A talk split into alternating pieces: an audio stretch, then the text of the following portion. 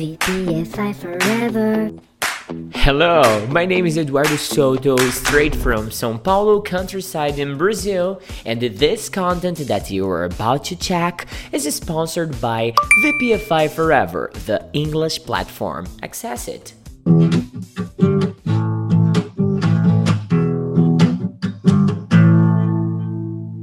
Clinton Davis. Hey, Ah, how are you? I always- doing? I'm doing well. I always forget you can play guitar. Yeah, but I can't. In fact, I tried, I practiced these like for 50 days before I could do this single riff, you know? I mean, I could take the guitar for 50 days and not be anywhere close to that. so I think you're doing all right. All right, I'll take this as a as a uh, compliment. Yeah. Yeah, that's what it was meant to be. Okay. Thank you so much. What do kids listen to in the United States? Because here in Brazil we have the little dotty chicken. Do you know this one? No, In Portuguese, we call galinha pintadinha. uh, don't know that. Yeah. When you say kids, do you mean like teenage children or like real little babies? Oh, maybe babies. Like, do you know CoComelon? Coco Melon? No. No, you don't have connection. You don't have any babies in your family, do you? No, so it's really hard for me to do that. And also I I don't know if it's just the way that I was raised, but we really didn't do that in my family. Like I listened to whatever my parents were listening to. I see. They they didn't play kids music for me. It was like, no, you'll listen to this like a little grown up. Like, Mhm. okay. so I just didn't know any Alright. different. I'll change my question. So I want to know names of musicians that uh, you can say on the street and everybody will know who we were talking about. Well, anybody like Beyonce, everybody knows who Beyonce is. Yeah. Everybody knows who Shakira is. Okay.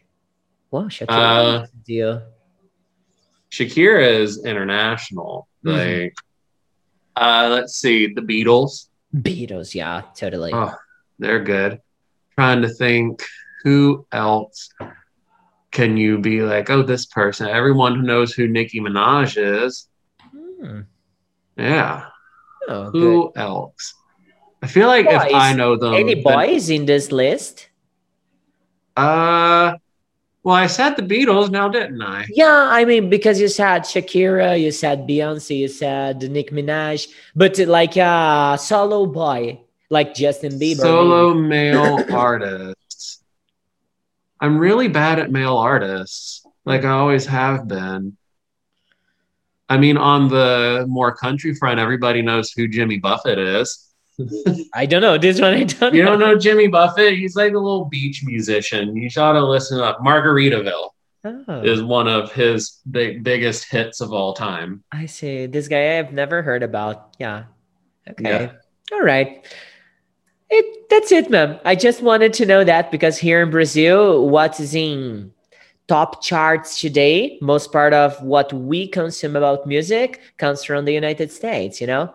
Really? Yeah, yeah, we consume it a lot. Uh, I can say that by myself because I enjoy more international rock bands than national rock bands, you know? Mm-hmm. It's something. Yeah, that- I think you said y'all just don't have a lot of them. yeah. Uh, So maybe we do, but nobody values them, you know? Fair enough.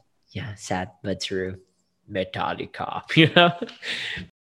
You're welcome. yeah, you know why I started this episode today with this fucking amazing rock riff? Do you know why? Uh, I feel like you're about to tell me.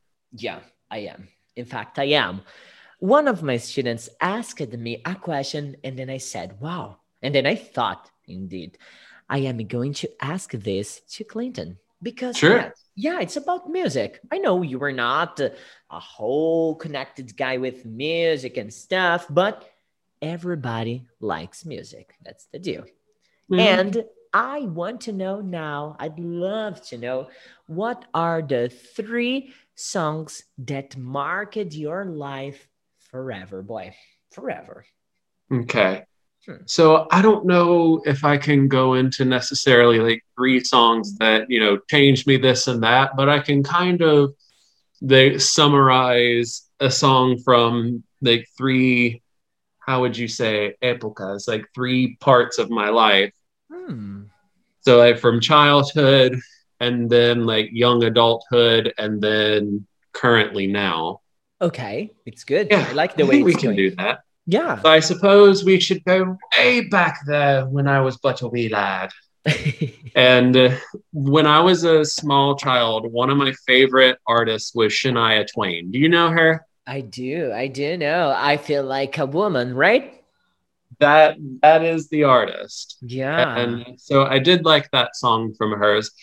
Uh, but my favorite one, because I remember I would love, my parents had just gotten satellite TV, and I was like, you know, seven or eight. And we would always watch country music television's top 10 countdown. And I would always love it when we get to like number six or five, because it was always that don't impress me much by Shania Twain. yeah. I, I just know this song. I don't know any other song from her, you know? Oh, really? Well, you should look that one up. That don't impress me much. I, I really liked that one. Ah. Uh, I also really liked her cheetah costume in that one. It was like a little cheetah print outfit that she wore. I thought was great. Mm, it's sexy somehow, right? Well, yes, I thought she was a rather gorgeous lady. So, Yes. okay, all right, all right. And uh, moving on, you grew and then you started enjoying different things.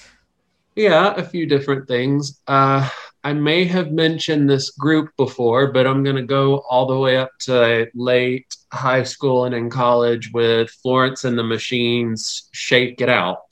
Oh, yeah, you mentioned Florence and the Machine, I guess, in an episode that we talked about celebrities and stuff, if I'm not wrong, right? I think so. And why? But regardless, I'm pretty sure that I have mentioned, I did mention the group because you're like, oh, yeah, I know them. I was like, oh, do you like them? No, but I do know them. But, hmm, sorry, one of my cats knocked something over. oh, my. So I'll have to go deal with that when we finish recording. Oh, I'm sorry, but I just like looking over. I have two cats and the little male cat's in the chair, like, "Hmm, Oh, looks my. so sad. really? Right? If I wish I could turn it to the computer where you could see him, but he just like, oh, what happened?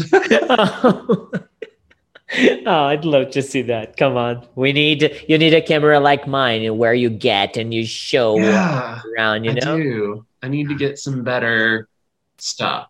Okay. I, I'm gonna Okay. send you one as a gift, okay? Perfect. That'll be Together with the fine. t-shirt. Yes, just put it all in one box. All right. So uh, you told the Florence and the Machine, but does it have a a reason? I just really liked them, and I find that song to be really good because it's basically like if there's a devil on your back, well, then just shake him out, shake him out of you, get rid of him. Good. Like I like it.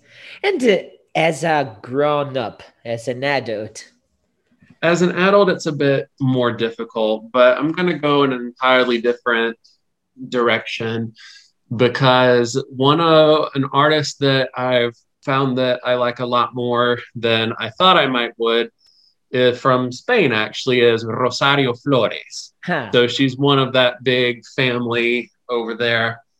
And I'm actually going to one of her concerts in November. Oh, right. Yeah, Darn and I are going in November to see her in concert, and that'll be amazing. And it's like, whoa. Uh, the songs are in Spanish or in English? Yes. No, they're in Spanish. Spanish. Can you sing a piece of it for us here? Uh, no. I'm not going to sing for you. Okay, thank you, thank you. I I I I performed a show here for you with Clinton Davis, and then you can't even use a little of your capella. No, I refuse to do a cappella. There will be something that will drown out the caterwailing that is my voice Okay, at the okay. minimum. The louder the music around me, the better. I see. I work like that too. And I won't force you to sing. Thank you. Will I? Will I? like I want. But man, No, but if What? I go over there one day and you got your guitar and you're strumming along, and then okay, then I might. But a cappella, forget. it. Okay, okay. Yeah, we're gonna do that in a day. I will learn how to play a song from Rosario Flores, and then we're gonna sing that together. I'm gonna play and then you're gonna sing, okay? Perfect. All right. Did you listen to Metallica? Oh yeah, I know of them. I haven't listened to a lot of their music, but I know them. Yeah, I maybe I froze when I talked about them because I, whew, you know, I got Probably. I got too cold here when My one of my sisters, one of my sisters suggested for their class song in high school, Metallica's "Nothing Else Matters." I'm like, oh, that's a that's actually a pretty good choice. Yeah, nothing else matters. Oh, awesome. I love this song, but I prefer Enter Sandman. Do you know this Uh, one? Uh, yeah. I I know how Nope. to if you hadn't called me out, Oh, check it out, man. Like it.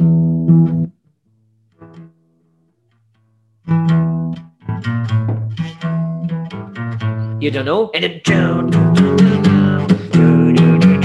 it's so heavy, but so nice, you know?